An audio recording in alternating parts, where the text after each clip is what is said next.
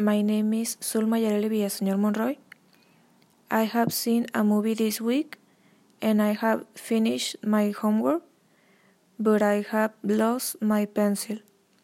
I went to the park yesterday and I saw my best friend there. When I was walking home, I saw a dog.